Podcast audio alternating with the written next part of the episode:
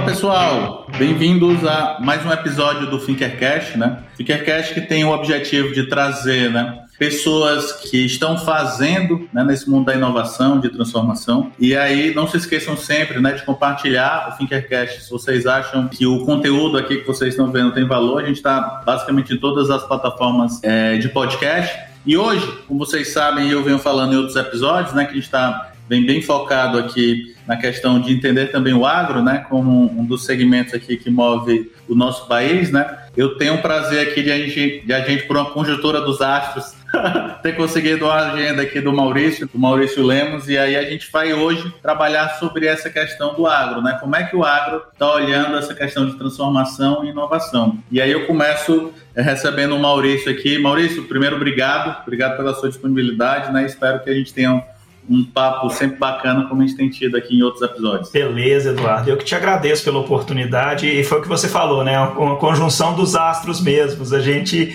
a gente se encontrou para uma discussão a, partir de agronegócio, falando muito mais voltado nesse ambiente de venture capital e acabou conhecendo o Thinkercast, a estrutura sua e deu tudo certo para a gente poder conversar. Então, fico muito satisfeito, agradeço aí pelo convite. Vai ser um prazeraço poder compartilhar um pouco do ponto de vista e algumas questões aí contigo. Maurício, a gente costuma falar, né, que a gente tem basicamente duas perguntas, né? É a primeira que eu vou te fazer e a última de encaminhamento, né? E eu costumo, obviamente, com todo o respeito, mas perguntar assim: quem é o Maurício na fila do pão, né? Tá Fala um certo. pouco aí para o pessoal quem é o Maurício. Bom, eu, eu sou administrador de empresa de formação, sou aqui de, do Triângulo Mineiro, sou de Uberlândia, Fiz é, faculdade de administração de empresas aqui na, na cidade mesmo, pela Universidade Federal de Uberlândia, e, e tive a oportunidade de seguir uma carreira bem generalista né, na, na, na área de administração, bem cedo, um pouco antes de, de me formar eu me enveredei para o lado de gestão de processos e pessoas, né? É, tive a oportunidade de trabalhar, montar uma carreira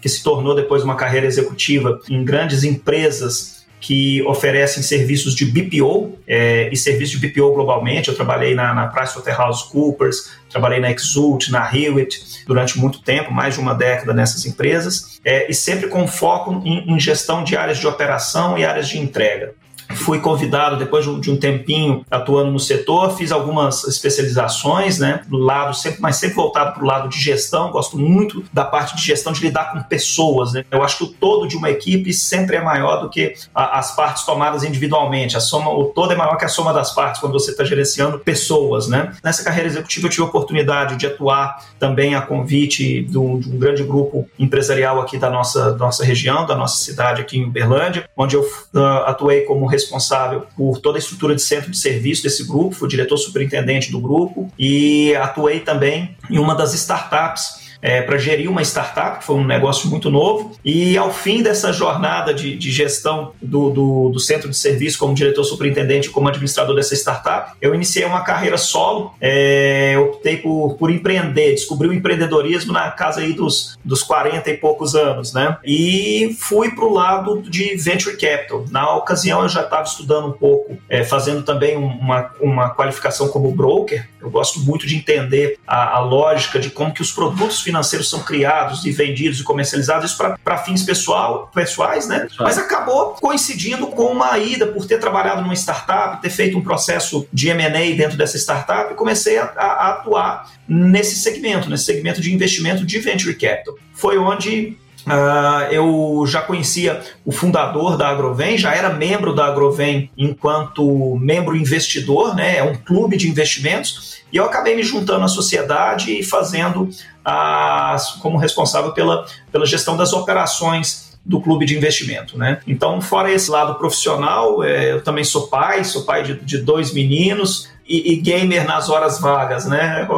É onde eu gosto de desopilar a cabeça, é cuidando dos meninos, jogando, felizmente, agora na idade que eles já estão, eles já jogam videogame comigo, então eu fico muito feliz, né? Então é um pouquinho essa daí a minha, minha carreira. Já que a gente falou aqui, vamos deixar esse, essa questão de trazer um pouco da tua carreira ali para o final do nosso episódio.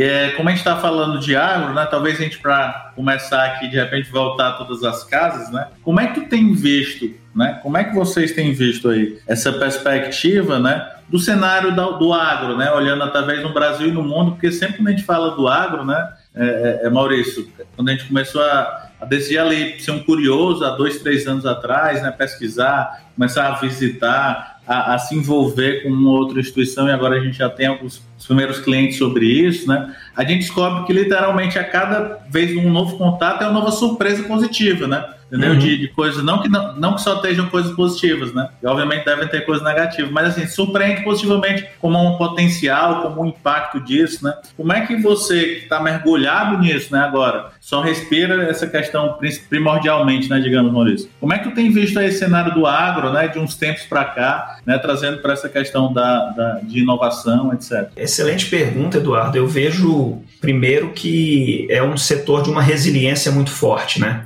É, você ele passa por crises, mas quando você está vivendo uma crise estrutural em outras indústrias na economia, você tem o agronegócio despontando, né? Foi o que aconteceu, os últimos dois anos nos mostraram isso aqui no Brasil, né? E se você olha no, no contexto de inovação, parece ser um setor, né? É, conservador em alguns aspectos, né? Pode ser em práticas e algo nesse sentido, mas é um setor que lidera a inovação já há muitas décadas. O agronegócio está acostumado com inovação há muitas décadas. E, e principalmente inovação tecnológica, né, Maurício? Exatamente. Aquela né, é, é tecnologia embarcada, né? Você tem a tecnologia embarcada numa semente, no melhoramento genético, em validar e colocar aquela produção que foi gerada por uma técnica nova, um manejo, isso tudo pela necessidade que você tem de cada vez vez você ter mais toneladas, né, quilos por hectare, toneladas por hectare produzidas, porque você tem que alimentar o mundo, o agro é uma, uma indústria acostumada com a inovação. A inovação tem que chegar muito rápido ali dentro, né? É, e é uma indústria com um risco de atuação gigantesco, né? As, as fábricas do agronegócio, que são as, as nossas fazendas, são fábricas a céu aberto. Então, a partir do momento que você considera isso, você fala, nossa, mas o, o, o será que o agro ele vai se digitalizar? É, ele, ele, é conservador?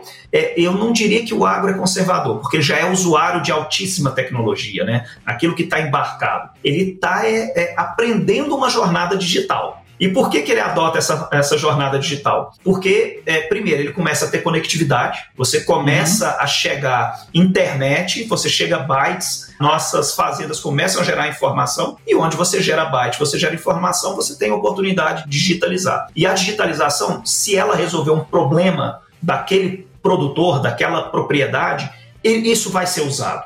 Então, a, a, pela tendência, pela busca em melhoria, pela busca para se resolver um problema, é, o agro vai se digitalizar também. É, é natural seguir esse caminho. Por quê? Porque ele já está acostumado com a tecnologia embarcada. Então ele teria uma, uma resistência menor, né? Porque assim, quando a gente vê, né? Eu vou, vou aqui fazer uma, uma pergunta que não é complexa, né? Mas ela tem duas perguntas ou mesmas perguntas, né? A gente está vivendo em alguns cenários, óbvio, cada cenário é um cenário, mas a gente percebe nos últimos tempos uma troca de geração, né? Sim. E exatamente ela está pegando essa digitalização, mas Sim. ainda tem a geração anterior, né, que está na gestão ou das fazendas ou de estruturas Sim. que já né, se, se fizeram, seja as cooperativas ou grandes empresas, né, que se estruturaram a partir da fazenda, e acaba tendo ainda um pouco desse choque, né, Maurício, ou não? Né, desse choque cultural, porque você narrou um cenário extremamente interessante, né? Então, vamos falar assim, a gestão, né, o, o proprietário daquela,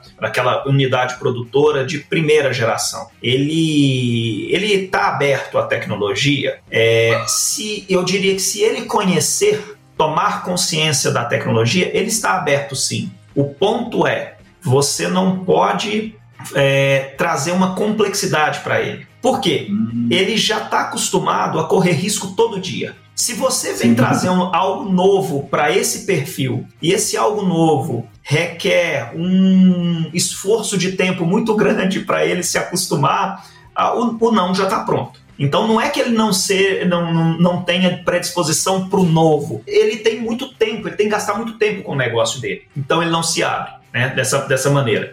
Se você conseguir explicar rapidamente, ele tem total condição e interesse em usar a tecnologia sim. A segunda geração que está vindo, ela já vem com outras características, nem, nem, não necessariamente eles estão é, dentro da fazenda. Então ele tem que gerir através de informação. Então isso por si só já torna uma tomada de oportunidades tecnológicas mais fáceis. E a gente ainda vê uma, um aspecto muito interessante que acontece em algumas empresas do agronegócio, que é quando a família, né, a família às vezes tem, tem o, o filho e a filha, né? É, a gente tem visto unidades produtoras onde o filho ele vai com a botina, né, vai para a terra com a botina e a filha fica na gestão. E a gente está tá vivenciando uma série de propriedades, né, de, de, de é, não só propriedades, mas de negócios originados do agro, com origem no agro, gerenciados por mulheres. E, e, é interessantíssimo, porque é um outro aprendizado, é uma outra visão de mundo. E olha como é bacana, né? É outra visão. E sem querer, né? Eles acabam, sem querer ou de forma proposital, né? Eles acabam atendendo essa nova perspectiva de inclusão, né? De, Justamente. de da gente trabalhar a equidade de gêneros. E aí, pessoal, é esse, essa questão que eu falei lá no começo do nosso episódio. Né? Toda vez que eu me permito ter contato né, mais intenso nos últimos dois anos com essa questão do agro, né, me traz surpresas como essa, né, Maurício? Que é totalmente diferente de um negócio tradicional, né? Se você for para uma indústria, o que a gente vê mais como tendência, às vezes até as gerações posteriores, né, profissionalizando. Então, cara, vou trazer o Maurício aqui, que é um CEO, vou estabelecer um modelo de, de governança, trago o Edu aqui como conselheiro e vou para o conselho né? E, e, e, a, e a, operação toca-se aqui, né? No agro eu vi muito essa, essa questão do, do modelo que tu falaste, né? Assim, de meio é. uma divisão das pessoas. Geralmente essas pessoas elas tiveram um pouco mais de acesso a, a conhecimento técnico, né? Vão estudar mestrado, vão fazer MBA fora, certo? Isso. Muito e legal. isso traz é a forma como tem de se fazer essa inclusão, né? E essa profissionalização começa dentro da família, né? É muito, é muito interessante essa característica. E aí você acaba tendo grandes propriedades, grandes produções é, lideradas pelas mulheres. É, é, é, interessante, né? Uma visão de mundo diferente e o setor vai se adaptando. E a tecnologia, ela é independente, né? Não tem, não tem, ela é extremamente inclusiva. Ela quer ajudar o gestor, independente de quem esteja ali atrás da mesa, né? Então é um, é um aspecto interessante. E aí nossa conversa, né, acabou rumando aqui por um, por um tema interessante, que é o que você está falando, tu falou de digitalização, né? Então a gente vai dar um passo a mais e falar de transformação mesmo, né? Além da digitalização, ou seja, fazer uma transformação digital, uma transformação ágil, né? Como o mercado está falando, ou até uma transformação cultural. Essa jornada, né? E existe um gap de tipos de, de, de segmentos dentro do agro, né? Que estão mais aderentes a isso ou não, porque quando a gente percebe, né, mergulhando, Maurício, às vezes tem, tem mega fazendas ou mega estruturas lá que às vezes não são nem formais, né? Não existe nenhum CNPJ. Exatamente pela velocidade do, do, do crescimento agro, velocidade na perspectiva de, por exemplo, até eu lembrei uma, um agricultor, né, um produtor lá do, de Mato Grosso, ele falou assim, pô, achei legal essa questão de startup, mas cara, se eu tiver que investir nisso, né, o pessoal quer dar retorno de investimento, né, para ter um, um, um, uma, um entendimento de 18 meses, né, naquelas teses de três fluxos e tal, no agro, cara, eu já vi eu, o meu negócio, se eu não testar, se eu errar uma vez, eu perdi a safra só no próximo ano. Então o time é outro, né? O time é outro dessa perspectiva de transformação, né? Como é que é. tu tem percebido isso, né? Esse cenário de transformação digital? Porque aí eu tô falando de gestão, né? Eu tô, eu tô falando de, de repente eu, eu, eu, descentralizar mais as coisas, eu fazer as formas de forma as questões mais cooperativas, eu compartilhar tecnologia e dados, né? É, o, o que que aí eu vou te responder falando um pouquinho de didaticamente como que o setor foi quebrado, né, em termos dessas soluções tecnológicas. Então você tem uma visão de que aquilo que é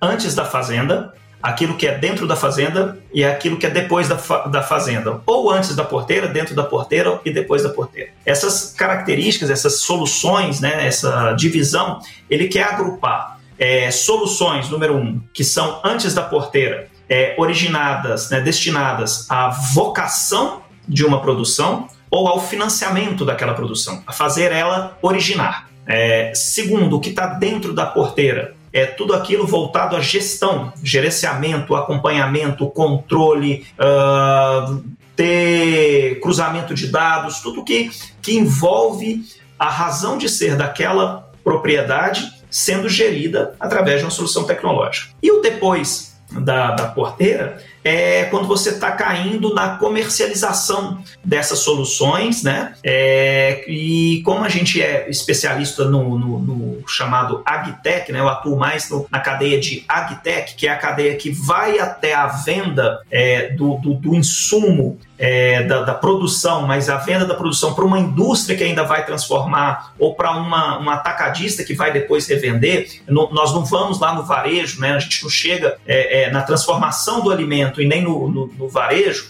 Então, é, o que, que a gente tem ali?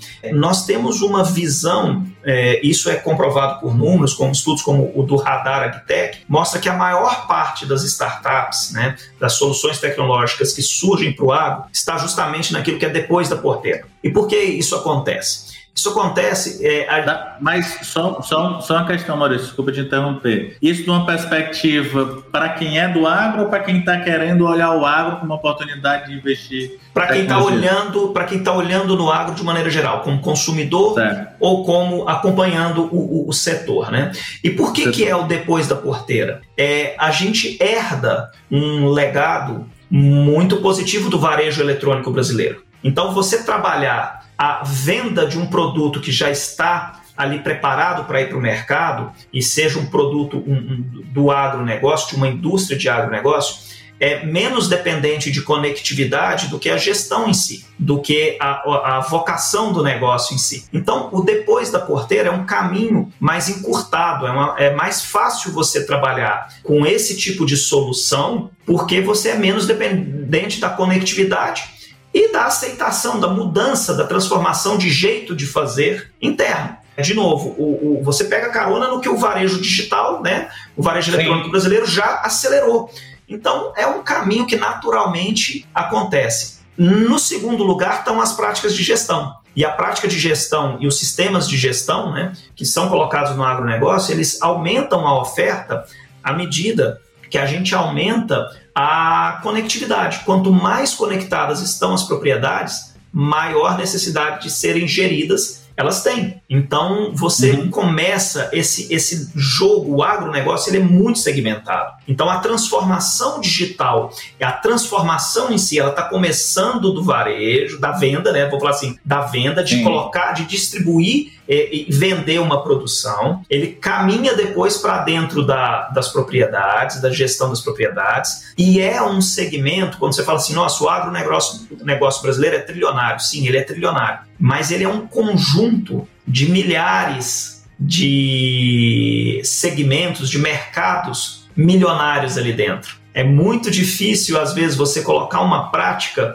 que ela permeie toda uma cadeia do agronegócio. Você tem diferenças na forma de se fazer negócio até entre culturas. Né? Então, quanto mais, quanto mais você conseguir plataformizar isso para o agronegócio, melhor, porque você vai ter uma escala violenta em, um, em mercados que são é, é, é, extremamente relevantes. Mas isso não acontece rapidamente. Então, começou pela questão da venda, está vindo para a gestão e crescendo também na quantidade né, de soluções que observam a, a, vocação ou a tendência, né, a opção de financiamento para aquele produto. Então, pensou em agronegócio, você tem que pensar numa regionalismo, num tipo de cultura e numa segmentação absurda. É muito segmentado o setor. Sim, sim, sim, sim. E até o, da própria perspectiva do cliente, né, do cliente do agro, né, quem está precisando, está sofrendo ou tem essa necessidade,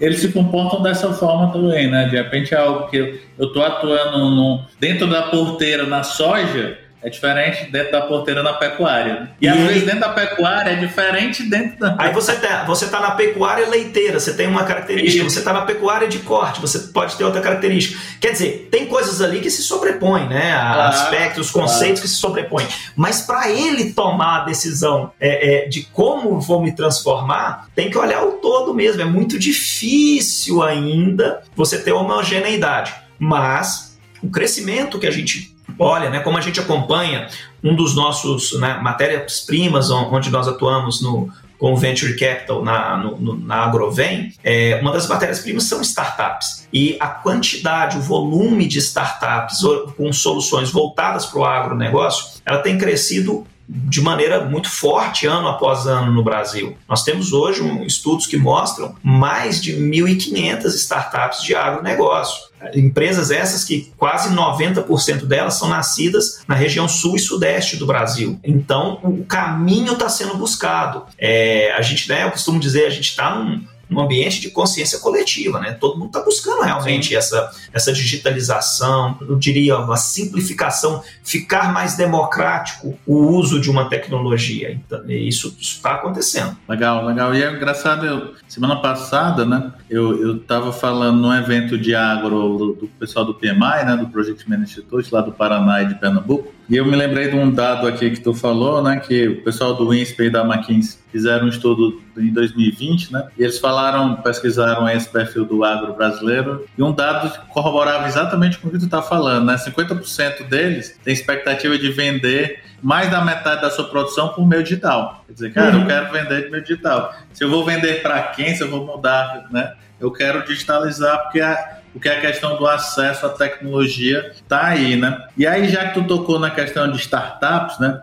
É, é, vamos entrar nesse tema de startup, porque tem tudo a ver com a gente trazer inovação para o, o setor. Eu lembrei que, que lá no Inovativa, lá, né, eu estou como um jurado e mentor lá desde 2015, e lá desde 2018 a gente vinha. 2018 foi a última banca física que eu participei, 2019 eu não pude ir. É, tinha lá, sei lá, 10, 15 né, agtech. 2019 bombou. 2020 bombou mais ainda, né, na, na pandemia, né? Então foram, foram segmentos que, que nas bancas lá de específicas, né? Cara, bombou muito, muito, muito. Por exemplo, tem até uma, uma, uma startup que, que eu mentorei lá, eles foram até destaque lá no 2018, né? Que o, o, o pessoal tá até já no vale, né? Porque, sabe, cara, para o desenvolvimento tecnológico, pelo potencial do negócio, faz mais sentido a gente estar aqui do que estar aí no Brasil. Aí no Brasil é a perspectiva de campo, né? De campo desse daí. E aí, Maurício, como tu tá falando aí, né? Como é que tem sido de fato esse, esse, né? Tu já começou a dar uns preâmbulos aí sobre essa questão de startups e tal, né? E eu percebo,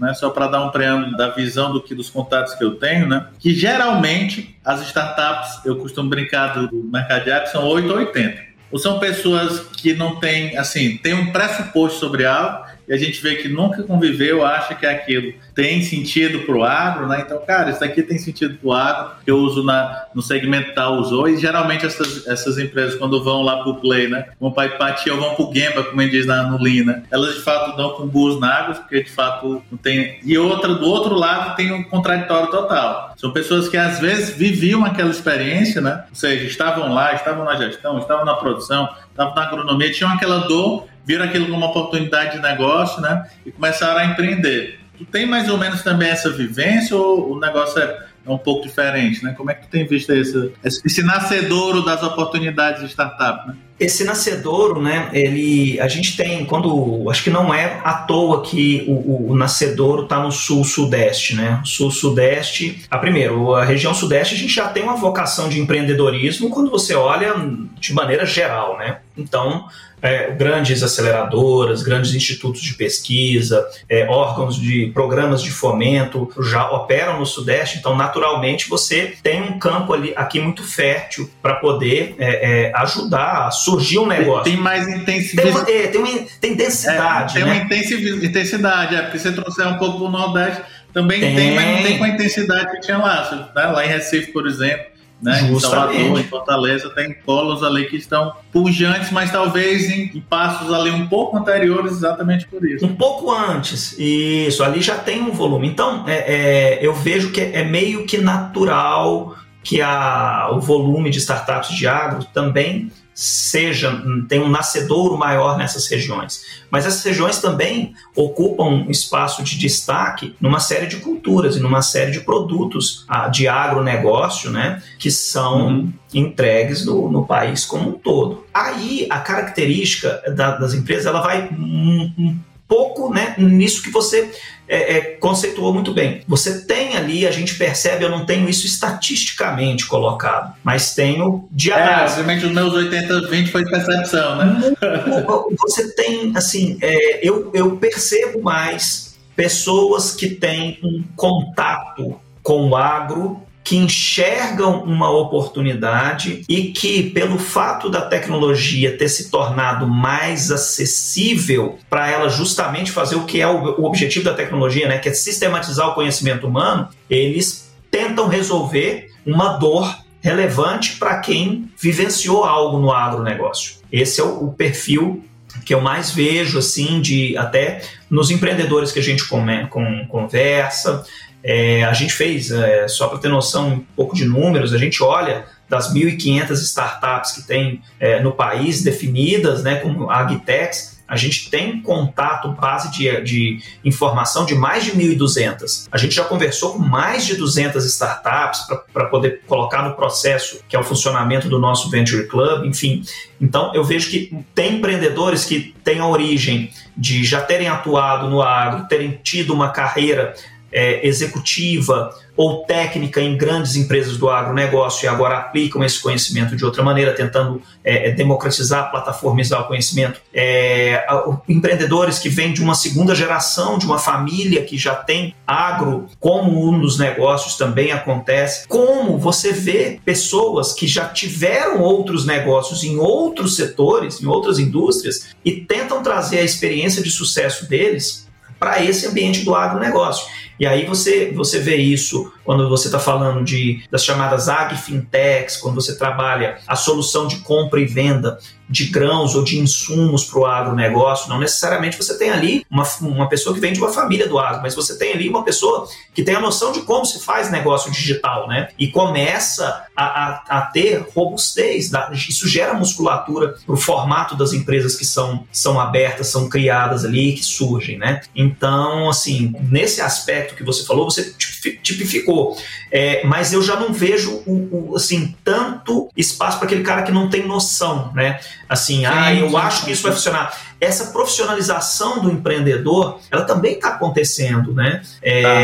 e, e, a gente percebe muito rápido, porque como a gente faz originação de startups né, o tempo todo para poder alimentar as esteiras de atuação do Agrovem, é, você começa a notar o, o, o discurso e a preparação de, de, de quem está empreendendo no agro. Né? Isso, isso é bom para o setor, é extremamente positivo para o setor. É o que eu ia te perguntar, né? porque dentro desses modelos de, de, de, de levar a transformação, né? uma das coisas que a gente faz na, na, FWK, e aí fez de fato sem querer, depois que eu olhei para o mercado, o mercado estava chamando de de Open Innovation, né? Porque eu e os meus sócios sempre atuamos fazendo esse give back, né? Sim. Estando aí no, no, contato no ecossistema de startups, né? Seja quando eu fui curador da campus ou nesses programas de voluntário como inovativa do MIT Soul. E aí o que acontece? Esse ponto que eu estou falando no final, né? E uma das formas que a gente, nesse processo de descoberta, né, de, de, de ajudar nesse modelo de transformação é conectando startups, né? E o que a gente percebeu nessa perspectiva do agro é que isso tem uma receptividade um pouco maior do lado da, da corporação, vamos aqui chamar, né? Mesmo que seja não seja estruturado como uma corporação em si, mas é alguém que está necessitando, né? Uma empresa, uma fazenda, uma uma, uma, cooperativa, né? E do outro lado, de quem está empreendendo, né? Da startup que está resolvendo aquele problema ou que está resolvendo parte daquela jornada. E, e, e, diferente de outros segmentos, como por exemplo, né, é, é, saúde, né, que é o que a gente atua, energia também tem isso, mas saúde às vezes assim, ninguém entende o que é um sistema de saúde, né? Aí o cara vai querer confundir SUS com um sistema de entendeu? E que parece a mesma coisa, mas não é. Né? Mas no agro e na energia eu vejo características muito dessas pessoas, do, do, desses dois pilares que tu falaste. Né? A preparação do empreendedor e o empreendedor tem um conhecimento, vamos chamar técnico, ou no time, né? ou seja, aquele time tem um conhecimento técnico, que ele de fato vai discutir de frente a frente o desafio né? Com a perspectiva, Sim. cara, às vezes eu até sentei do teu lado, né, Maurício? Ó, tive aí já sentado na tua cadeira e hoje eu tô desse lado empreendendo porque eu vi que, que eu tinha tinha mais facilidade de resolver isso. Né? No agro tem isso, tu vê do lado da corporação, né? dos, dos, das fazendas, das originadoras, eles já se conectando e com a porta, com a porteira aberta, né? vamos aqui chamar, com a porteira aberta para esse tipo de conexões. O que, que a gente é, pode dar assim de, de, compartilhamento de experiência, feedback nesse sentido? Claro. É que a, a colaboração ela está tomando um espaço forte nas corporações como um todo as grandes corporações do agro, elas já entenderam que colocar uma contradição para fora de casa e acessar o mercado é bom para elas e, consequentemente, é bom para o mercado. É uma forma de fomento do conhecimento, é uma forma de colocar mais cabeças pensantes, funciona, né? E é uma forma dela jogar esse jogo, né? Porque ela tem também. Ela tem que participar, tem, tem que aparecer. Como tu falou aí de game, né? Ela tem que entender o jogo. Ela tem é. que aparecer. O que, o que tem interessante é que a, a, quando você fala da corporação, as corporações do agro são, são gigantescas, são multimilionárias. É, e às vezes a decisão por descobrir aquela nova tecnologia, usar aquela nova tecnologia, está muito em incorporar ela para o próprio portfólio, né? É, você vê um dado interessantíssimo, né? Saiu a pesquisa do, se não me engano, da Exame ou do, do Valor com as 100 maiores empresas de agronegócio do, do Brasil no ano de 2020. Das 100 maiores de agronegócio, 19 são cooperativas as, das 100 maiores. Então, as cooperativas falam assim: poxa, mas a cooperativa ela não, não é muito voltada para dentro, voltada para si. Em alguns casos, sim, é, pode, podemos dizer até que a maioria são, porque elas atendem a um cooperado, elas têm que prestar conta dentro de casa, né? Só que elas começam a ser entes é, também provocadas pelo mercado, entes que têm que se abrir para o conhecimento chegar e quando ela começa a fazer isso, essa troca é boa, é positiva para a cooperativa como um todo. É, mesmo que ela esteja preocupada em resolver um problema dela, a, a, a, colocar esse problema na, na mão ou em conjunto com a comunidade, com o ecossistema em si, ele faz todo sentido. Até porque a base do cooperativismo é isso, né? Já já está meio que no DNA e deles. E outra, né? pensa o quantas, quando a gente fala do agronegócio, quantas é, problemas, quantas situações tecnológicas e técnicas que o apoio de uma parceria privada e pública não ajudou a Embrapa a pesquisar e a trazer algo para o todo da, da do ecossistema, né, do ambiente de agronegócio. A soja, né? A soja foi um a, exemplo. A gente é a, líder de tecnologia no, no, ambiente tropical, né, por conta desse soja, milho, é, é, o feijão, o, o, arroz brasileiro tem assim, coisas é, incríveis que estão nesse ambiente de, de pesquisa que é fomentado interno é, é, privado e, e, pelo setor público. É, com o, advento da, da, dessa forma colaborativa de trabalho, a velocidade com qual essas pesquisas podem chegar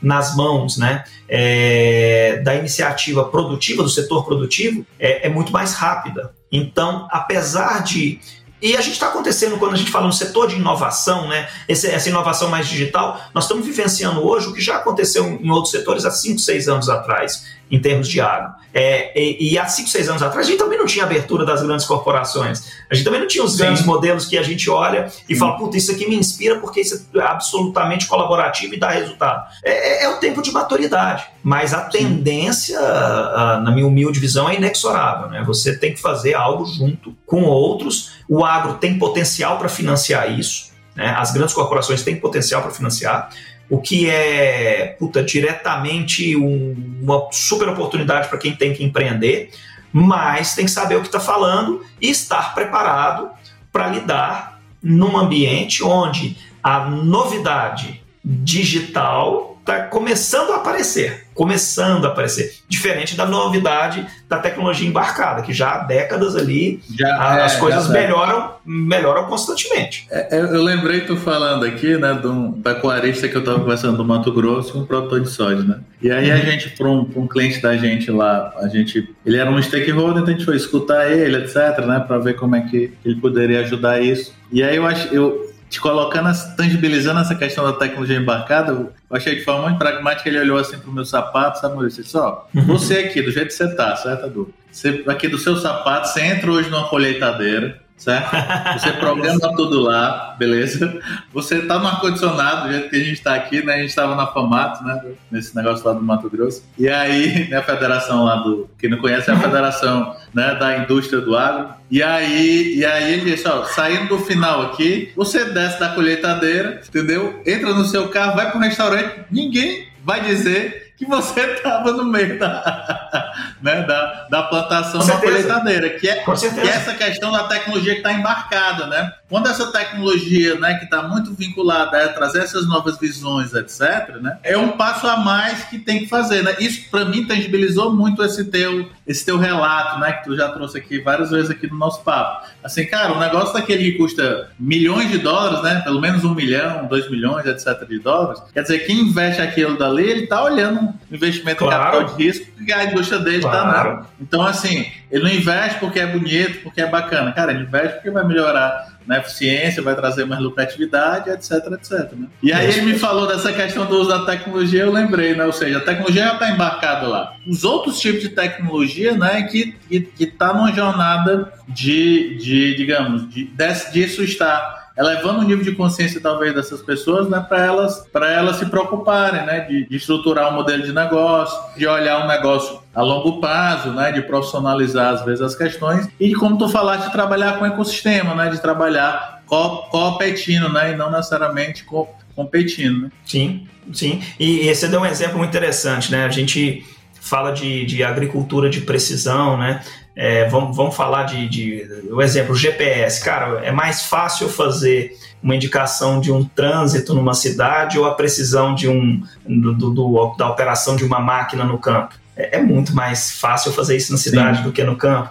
No entanto, sim, é essa tecnologia, essa dificuldade que surgiu no campo, com essa necessidade de gestão ali dentro, contribuiu absurdamente para o que a gente tem de geolocalização na cidade também. É, é, é uma sim, troca, sim. isso é uma troca. Então, quando a gente tem desafios, como tem desafios ainda de infraestrutura, é, de chegada da conectividade que vai acontecendo nesse setor, a, a, a, o que eu tenho que fazer de esforço, a partir do momento que isso, vamos falar, amadurece e começa a crescer, começa a escalar, poxa, trazer para outras realidades que já são mais é, intensivas em uso, é, é, é, mais fácil. Sim, sim, com certeza, com certeza. Maurício, muito bom aqui o nosso papo, né? Eu vou, Legal. Eu sempre Voou. tenho que, de, que tenho que deixar, é, o tempo voa, né? Bons papos aqui de, de trocas inteligentes. E a gente, a gente gosta de, de, de sempre aqui, rumando para o final do nosso episódio, né? De repente fica aí até abertura aqui para outros episódios, né? Pra gente falar claro, prazer.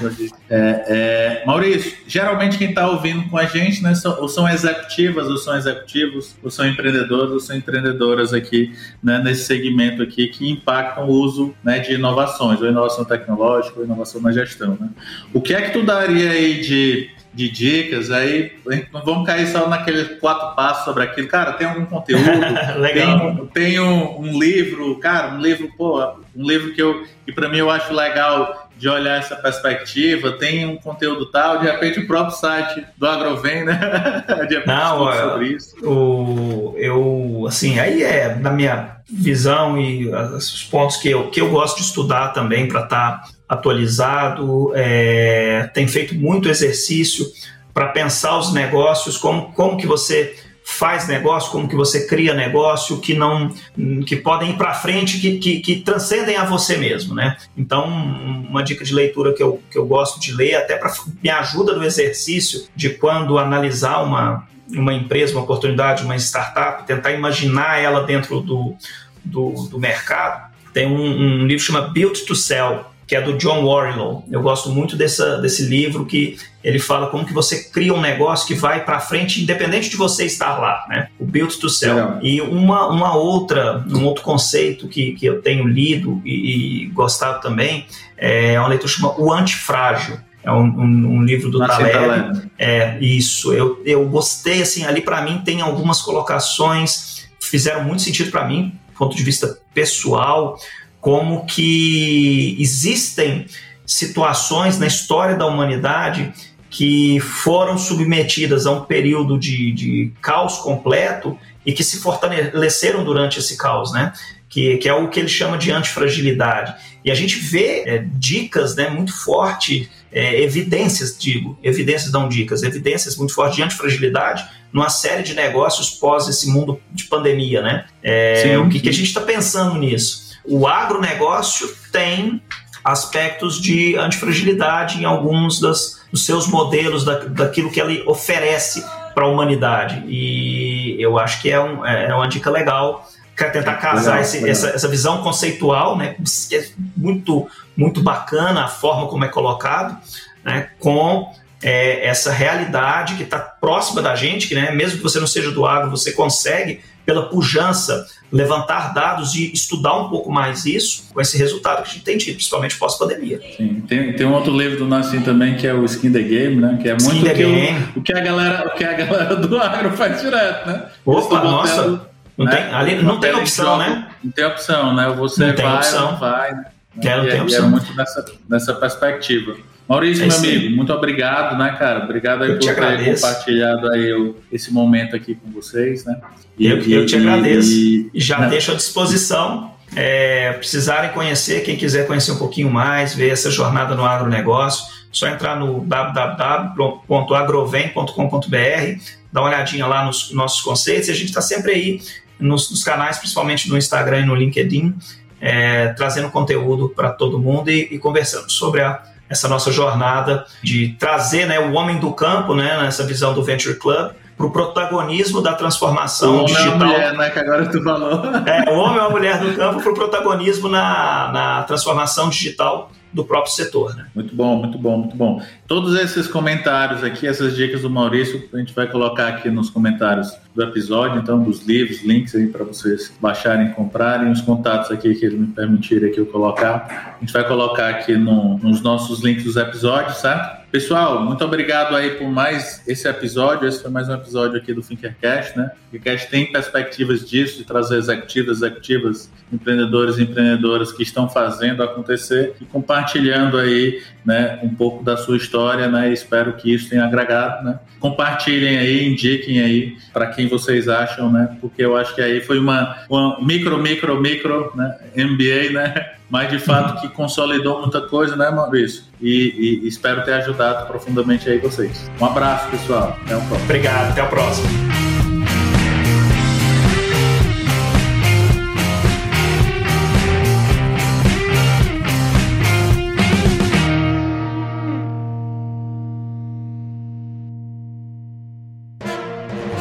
Mais um produto com a edição do Senhor A.